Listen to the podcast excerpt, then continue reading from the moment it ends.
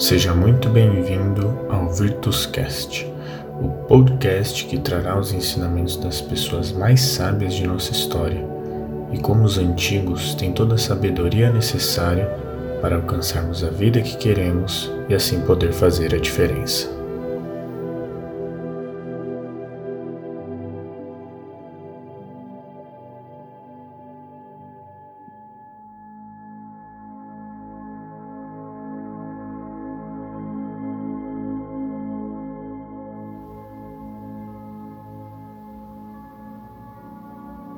Estoicismo, escola filosófica fundada por Zenão de Sítio no século III a.C. A grande característica do estoicismo é que o foco dessa filosofia não são coisas como estudar o universo, mas sim como nós podemos alcançar a felicidade e como podemos nos tornar pessoas virtuosas. Os estoicos acreditam que devemos viver de acordo com a natureza.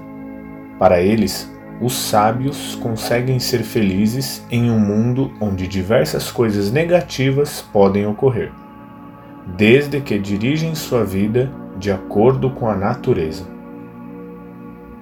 Mas o que seria viver de acordo com a natureza? Bom, o primeiro passo seria distinguir o que está sob nosso controle e o que não está. Muitos males que acontecem em nossa vida não estão sob nosso controle. Veja que tem pessoas que nunca fumaram e ainda assim morreram de câncer de pulmão. A ideia é deixarmos de nos preocupar com coisas que estão além de nosso poder.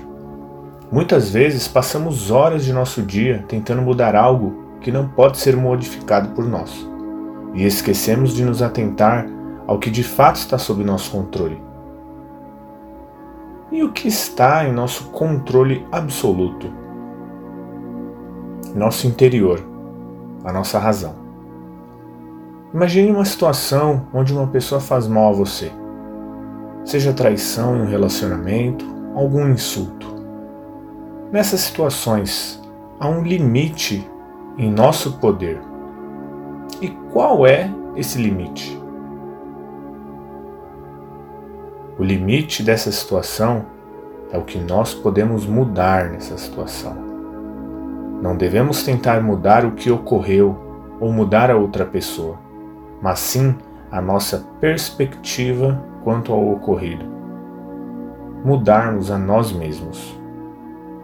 Essa lição que os estoicos deixaram para nós é muito clara, porém é desenvolvimento diário e para toda a vida.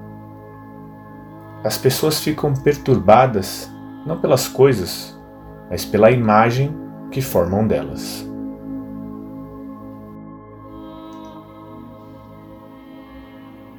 Já citei em episódios anteriores dois filósofos estoicos, Sêneca e Marco Aurélio. Ambos os filósofos tiveram problemas em suas vidas. Sêneca foi exilado sobreviveu a diversas doenças e foi condenado a se suicidar pelo então imperador de Roma, Nero. Já Marco Aurélio perdeu os pais ainda adolescente e foi imperador de Roma em momentos desafiadores, como administrar um império desorganizado, a peste antonina, dentre algumas guerras. Um outro grande filósofo estoico foi Epicteto Epicteto foi um escravo em Roma e teve sua perna quebrada pelo seu dono, que fez ele se tornar aleijado. Então veja que o estoicismo é para todos, desde a pessoa mais poderosa de seu tempo, como Marco Aurélio, até o escravo Epicteto. Sendo assim, se nos propormos a entender os ensinamentos dessa filosofia e aplicá-la em nossas vidas, podemos ter uma grande mudança em nosso mundo. Uma vez que o mundo que nós vemos é um reflexo de como nós nos vemos. A felicidade da vida depende da qualidade de nossos pensamentos, disse Marco Aurélio. Muitas vezes nós terceirizamos nossa felicidade. Nós achamos que só podemos ser felizes se estivermos com alguns amigos, se comprarmos alguma coisa, se recebermos um elogio. Ou então, se alguém nos ofende ou não nos cumprimenta, ficamos arrasados e aquilo acaba com o nosso dia. Para os estoicos, a felicidade da vida sempre parte de nós mesmos. Para eles, o sábio é imune aos infortúnios. Sendo assim, não deveríamos ficar chateados se não recebermos um elogio ou se algo que não está sob nosso controle ocorre conosco, pois toda fonte de felicidade está dentro de nós, dentro daquilo que temos o total controle. Podemos nos perguntar: a coisa mais importante da minha vida está sob meu controle?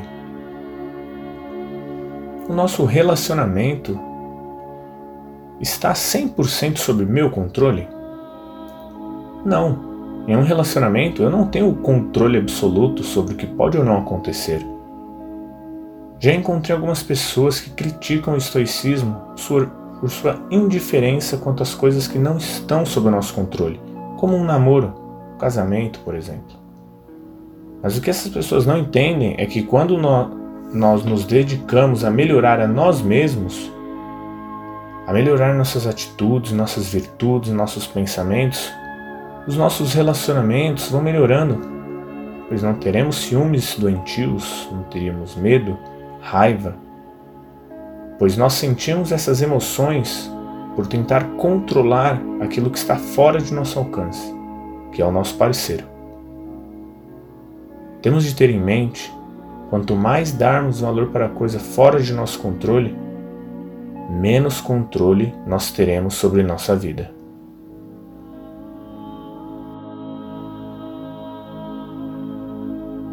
Para os estoicos, o mundo é um sistema onde tem acontecimentos necessários em uma ordem necessária. O mundo tem uma racionalidade plena, onde as coisas ocorrem por conta de uma harmonia. E isso os estoicos chamam de logos. Para eles, tudo que ocorre no mundo tem um porquê, e portanto, se hoje eu estou triste, essa tristeza tem uma razão e uma consequência.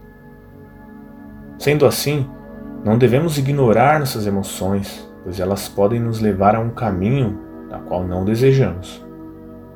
Olhe para si mesmo e entenda seus sentimentos. Se pararmos para refletir, boa parte dos problemas que nós enxergamos em nossas vidas não estão sob nosso controle. Nos queixamos de como nosso chefe nos trata, nos queixamos de como as pessoas são mal educadas, nos queixamos que não somos escutados. Bom, o que deveríamos nos atentar, na verdade, de acordo com os estoicos, é como eu me trato. Como está a minha educação comigo mesmo e com o próximo? Eu me escuto? Terceirizamos nossa felicidade e nossa tristeza, e quando fazemos isso, damos o poder de nossas vidas na mão de outras pessoas.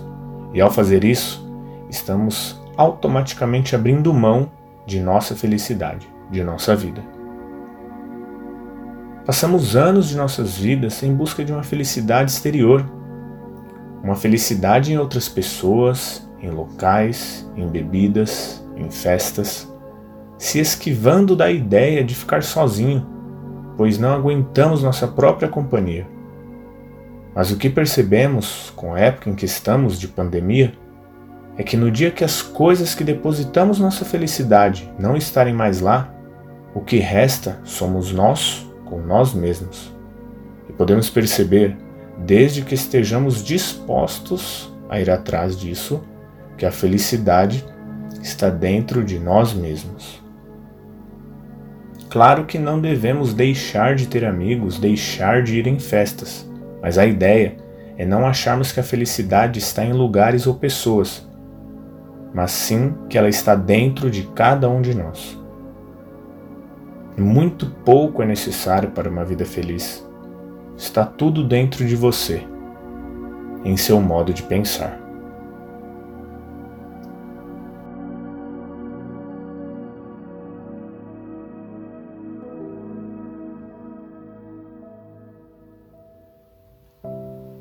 Muito obrigado por escutar esse episódio do Virtuscast. Espero que tenham gostado desse episódio. Caso tenha alguma dica, feedback, entre em contato pelo nosso Instagram @virtuscast ou pelo e-mail virtus.cast@gmail.com.